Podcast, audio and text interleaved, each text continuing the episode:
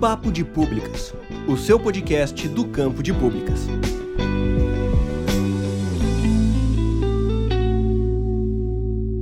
Olá, pessoas! Sejam bem-vindas ao Papo de Públicas Podcast. Hoje nós vamos tratar sobre uma pauta muito importante. Estamos no começo do fim do mundo. Ou basicamente nas eleições municipais, né, Estevão? Dá no mesmo, dá no mesmo. Bem, eu estou aqui com o Estevão e hoje a gente quer falar um pouquinho sobre os desafios da nossa federação.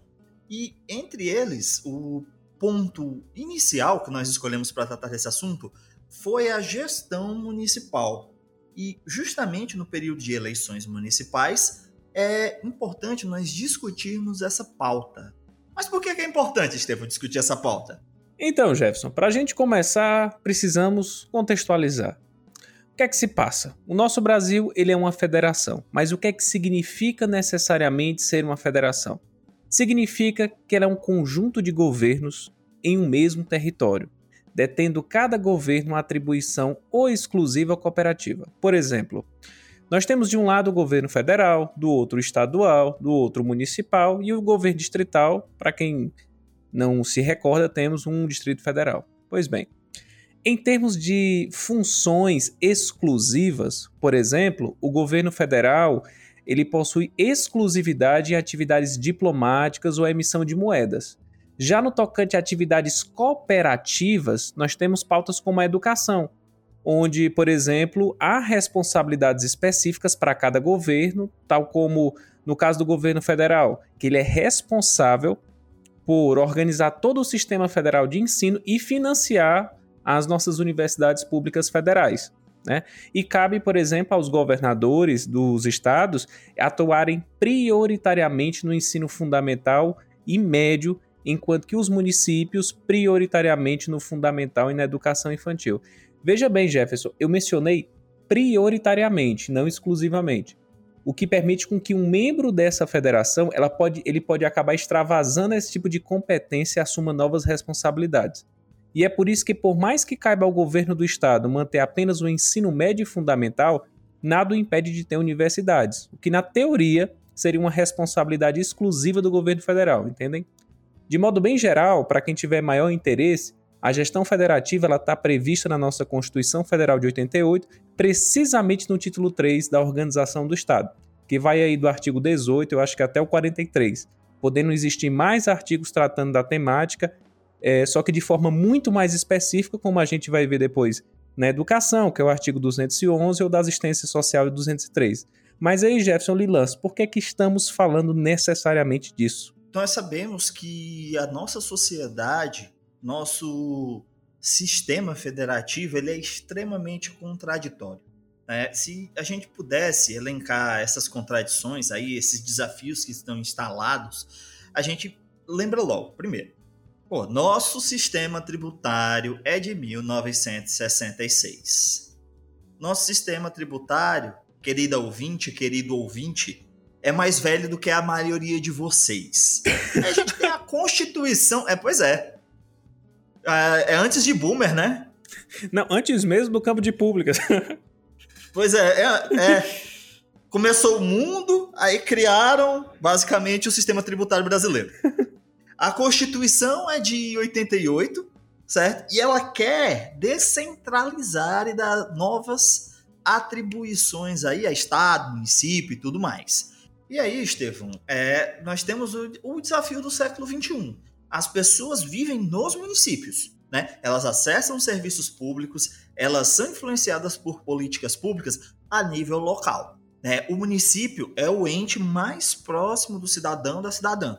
Então, tem uma série de problemas aí, tem uma série de contradições. Por exemplo, os municípios carecem de recursos e a maioria dos recursos não estão nos municípios.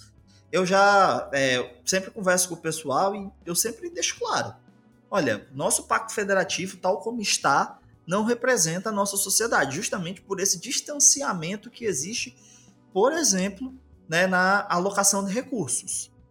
Agora a gente não pode é se enganar e não, Jefferson, então esse problema aí nasceu no século 21, em 88, em 66? Não.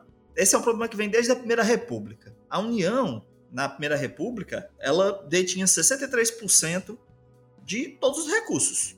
Os estados 28, os municípios 9 e em 2015, né, se a gente for pegar aí as últimas organizações, a União está concentrando 70, enquanto os municípios pouco mais de 6%. Ou seja, é, existe um abismo enorme entre quem aplica de fato a política pública e aonde estão os recursos. Né? E só lembrando, caro ouvinte, caro ouvinte, que, poxa, é, antes o município, o município basicamente tinha duas atribuições: trânsito, né, pintar faixa e coleta seletiva. Basicamente era a atribuição do município antes de 88. Aí, depois de 88, o que, é que a gente tem? uma série de atribuições. O município é onde a coisa acontece. E simplesmente é quem menos recebe recursos. Mas aí, Estevam, é, a gente já começou a discutir né, esse contexto. E aí, quais são é, outros problemas, né? A gente não tem só esse problema. Qual é o outro problema assim, que tu enxerga? Bem, em cima de todo esse contexto que você posicionou, os municípios do Brasil, majoritariamente, eles não possuem qualquer nível de autossuficiência, seja para se manter ou muito menos para realizar um planejamento de médio e longo prazo para se pensar políticas públicas. Veja bem, não se trata de, uma, de um problema simples de, ah, vamos somente, basta então aumentar os repasses para os municípios. Não, gente, como o Jefferson é, mencionou agora há pouco, é necessário repensar o redesenho da federação. Eu acho que tanto eu quanto o Jefferson nós temos esse pensamento muito claro ampliar a autonomia dos estados e municípios e nós temos que reduzir a área de atuação do governo federal. Como se diz a frase, Jefferson, inclusive, temos que pesquisar quem foi que disse isso. Menos Brasília e mais Brasil. Né? Não estamos fazendo campanha aqui para o governo federal, que gosta muito de usar essa frase, mas não entende exatamente é, como é que se faz isso, mas. Não entende mais ou menos o sentido de qualquer coisa, né, na verdade. Pois bem. Porque, por exemplo, se a gente pegasse o caso da Federação Americana, nós temos que praticamente 60% do poder repousa sobre os estados, onde cada um tem uma, uma gama enorme de liberdade de atuar e legislar, enquanto que a federação fica com 40% de poder, é, focando especificamente em diretrizes e princípios gerais. Então você tem uma união que ela não tem tanta latência como o caso aqui do Brasil, que aqui ela tem, ela concentra os recursos e toda a parte normativa, o que acaba fazendo com que os estados e municípios só deliberem com o que sobra, né? Com o que sobra e o que ela permite com que se possa trabalhar. Diferente do modelo americano. Estevão, Oi. Estevão, é, ao 20 ou 20, eu acho que a gente tem que trazer essa discussão mais para o Brasil. Então, vamos fazer o seguinte: vamos trazer dados. Eu sei que você estuda bastante o Ceará tem dados que a gente pode pensar para refletir sobre esse assunto. O que é que tu diz sobre os municípios do Ceará?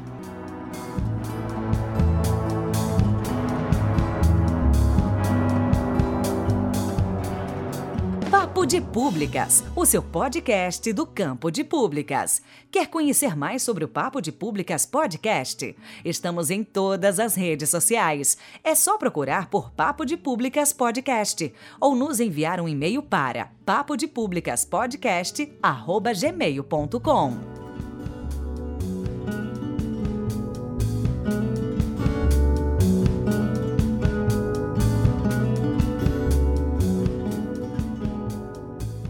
Então, Jefferson, o Ceará ele tem 184 municípios.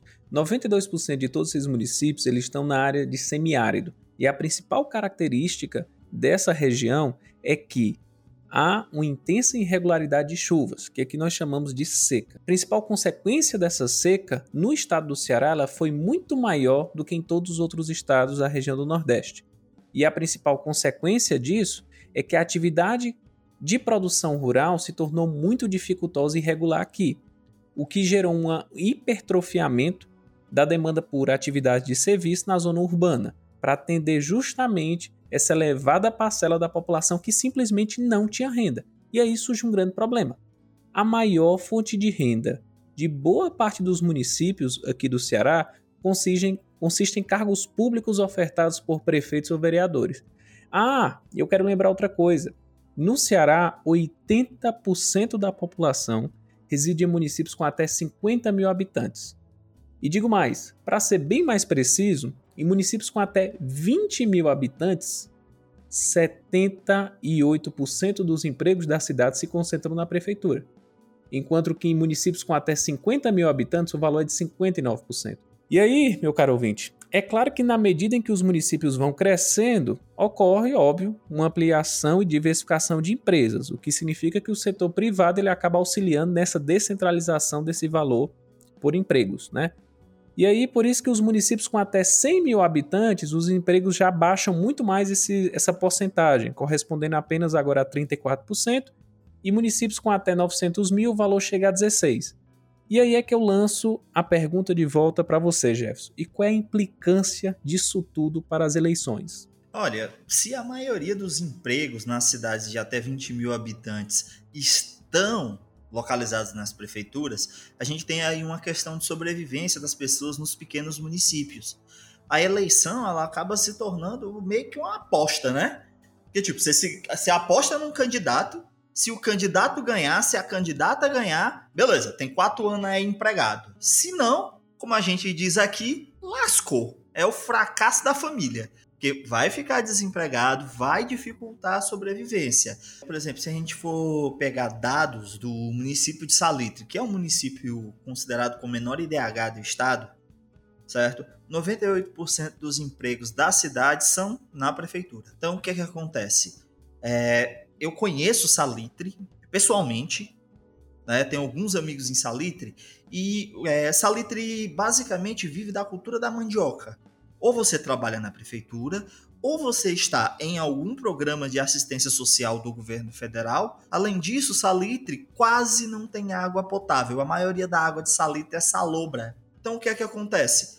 Isso aumenta ainda mais esse fosso desse problema de exclusão no município. É claro, a gente exemplifica aqui com Salitre, porque dentro do Ceará, que é o nosso estudo de caso, é, o, é a maior disparidade, certo? 98% dos empregos formais estão na prefeitura. Então, lembra quando eu falei no começo que os municípios não têm recurso próprio?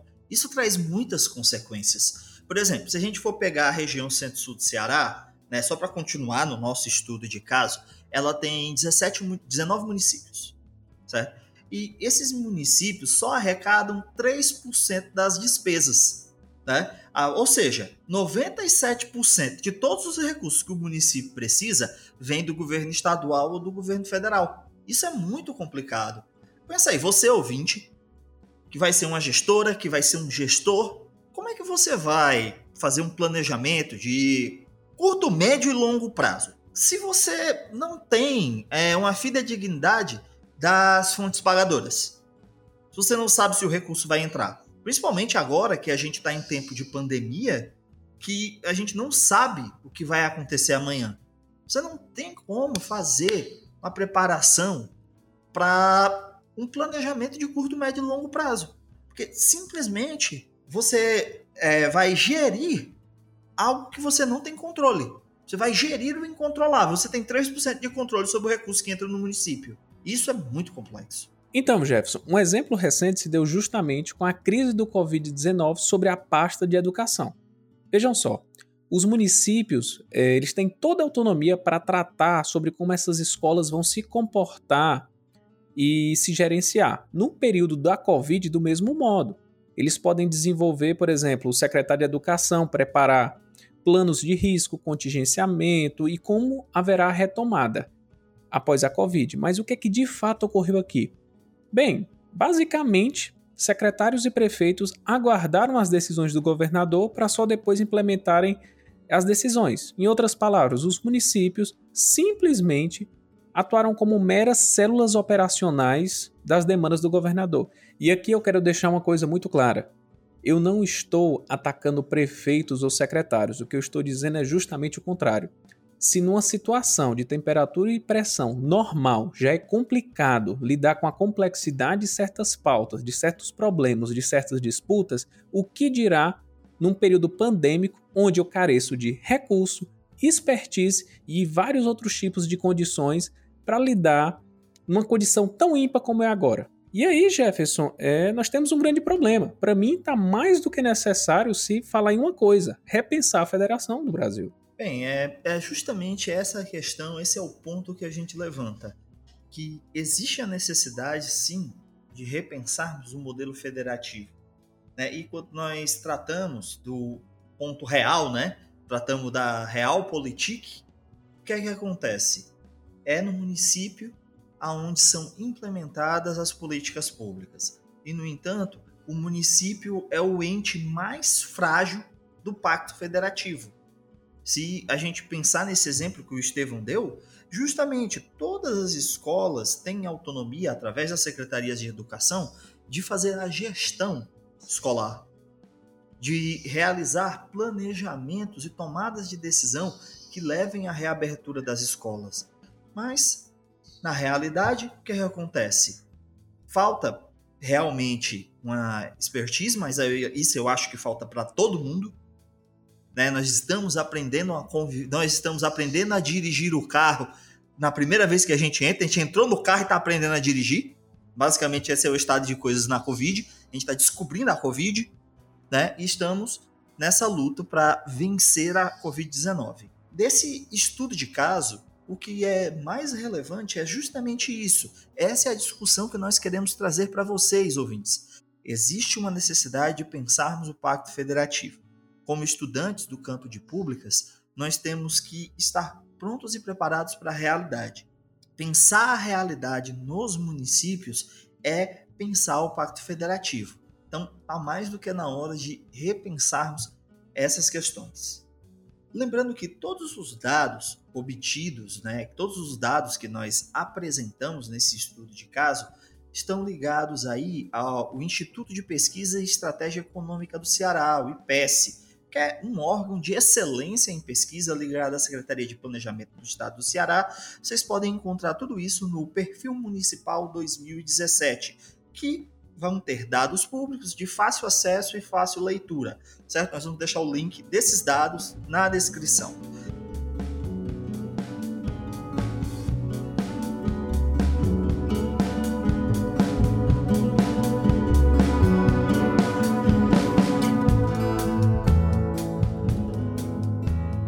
De Públicas, o seu podcast do campo de públicas. Quer conhecer mais sobre o Papo de Públicas Podcast? Estamos em todas as redes sociais. É só procurar por Papo de Públicas Podcast ou nos enviar um e-mail para papodepublicaspodcast@gmail.com.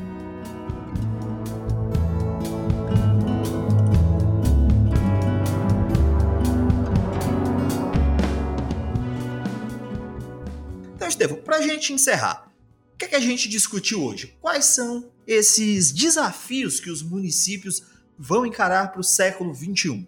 Primeiro, os municípios de pequeno e médio porte eles são autônomos de direito, mas de fato, em virtude da dependência de recursos, muitos desses municípios se tornam meras células operadoras de recursos do governo do estado ou do governo federal.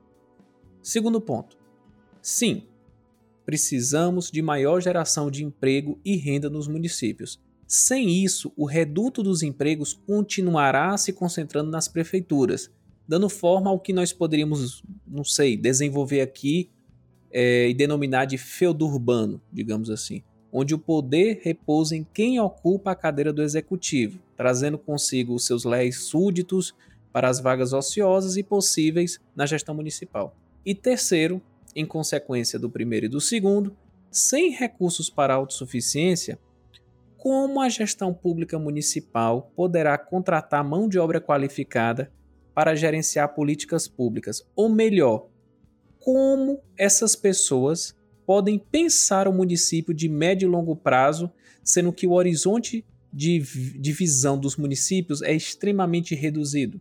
Pessoal, então é isso. Essa discussão não termina aqui esses dilemas, esses desafios, essas contradições do Pacto Federativo ainda vão voltar em futuros episódios do Papo de Públicas Podcast.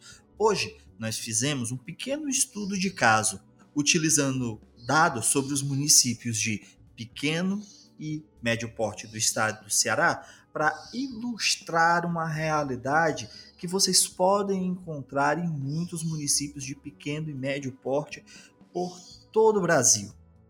Se você quiser saber mais sobre esse assunto, nós vamos deixar os links aqui para que vocês possam tanto acessar esses dados como saber um pouco mais. Se você também quiser interagir, vocês podem mandar nas redes sociais.